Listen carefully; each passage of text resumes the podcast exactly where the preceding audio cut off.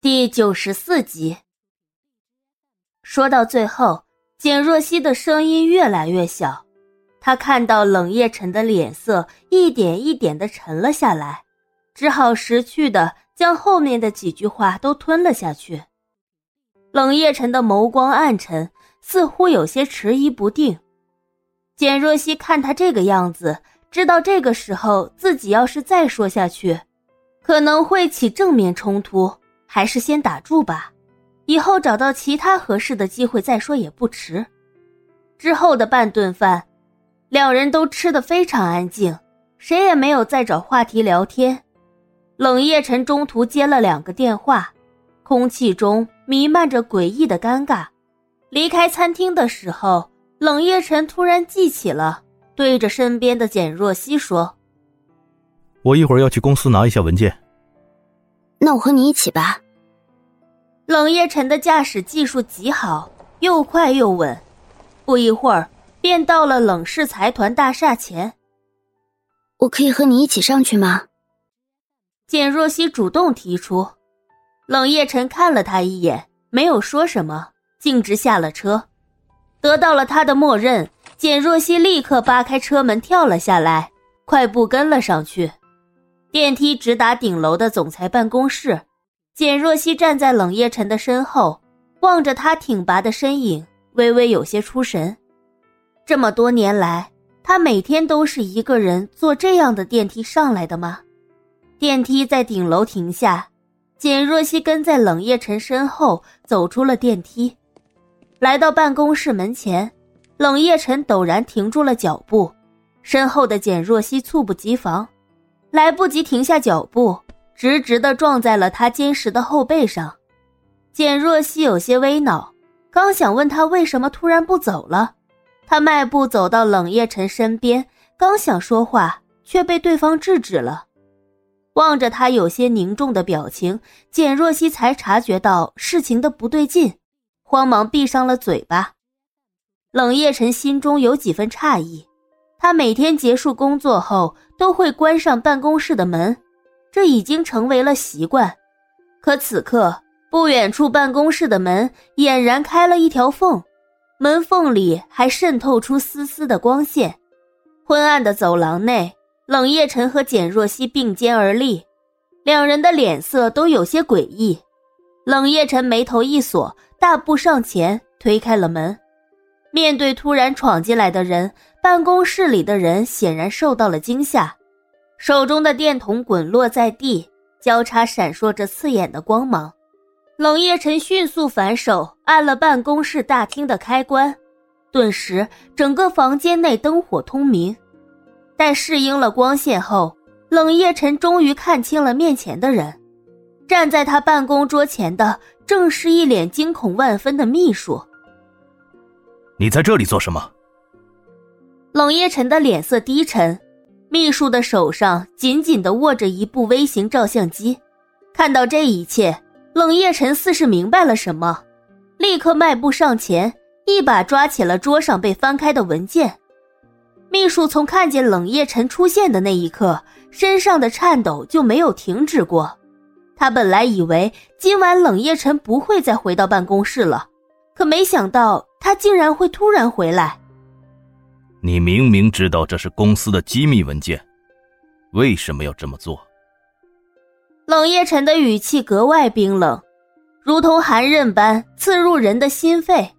秘书吓得连手里的照相机都丢了，无力的瘫坐在地上，惊慌失措。反应过来后，他立马双手扶在地上，挪动着膝盖。移到冷夜晨的面前，狼狈不堪的求饶：“冷冷总。”冷夜晨高高在上的俯视着他，厌恶的皱起了眉：“还好意思叫我？做出了这样的事情，亏我这么器重你。”“我，冷总，我知道自己错了，请请您原谅我。”秘书吓得已经词不成句了。冷夜晨平复着自己心中的怒火。渐渐冷静了下来，用异常冷漠的目光看向地上的人，逼着问：“告诉我，你是受谁的指使来干这种事？”冷冷总，哼，你一个人可没这么大的胆子，也没那么大的本事。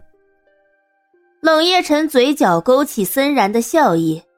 总裁办公室的钥匙只有他一个人才有，一把他随身携带着，另一把在冷家的书房，秘书根本不可能得到。他身后必然是有人指使。怎么，事到如今还不肯告诉我吗？秘书脸上露出掩饰不住的惊慌与惶恐。冷总，我……如果你不说的话。我就只能动用法律手段了。到时候是个什么样的后果？我想你应该很清楚。冷夜晨目光变得狠厉起来，秘书惊恐的看着上方的人，最后终于慢慢低下头，颤抖着身子回答：“我我我是我是受冷傲指使的，他给了我一大笔钱。”听到秘书口中的名字，冷夜晨不禁浑身一颤。冷傲，秘书的回答完全出乎了他的意料。他以为对方只是冷氏竞争对手中的一个，却没有想到居然是冷傲。冷夜晨面色沉了几分，身旁的简若曦听到这个陌生的名字，心中不由得升腾出不好的感觉。你认识冷傲？我不认识那个人是谁，当时是一个叫做叶天的人找到我的，说说我只要拍到那份文件，就会给我一笔巨款。他他在我面前接过他老板的电话，那个人就叫冷傲。一个下属会直接称呼自己的老板大名？冷夜晨的眉毛拧得更紧，严厉的语气中带了几丝不耐烦。秘书一愣。摇头解释着：“不，不是的，是那个叶天自己和我说的。他的老板叫冷傲。”简若曦听到他这样说，不禁有些诧异：哪有人干了坏事还这么着急着留名的？他有些怀疑秘书撒了谎。冷夜晨却似乎有些相信秘书的话，若有所思。秘书见他不说话，心中越发觉得害怕。冷总。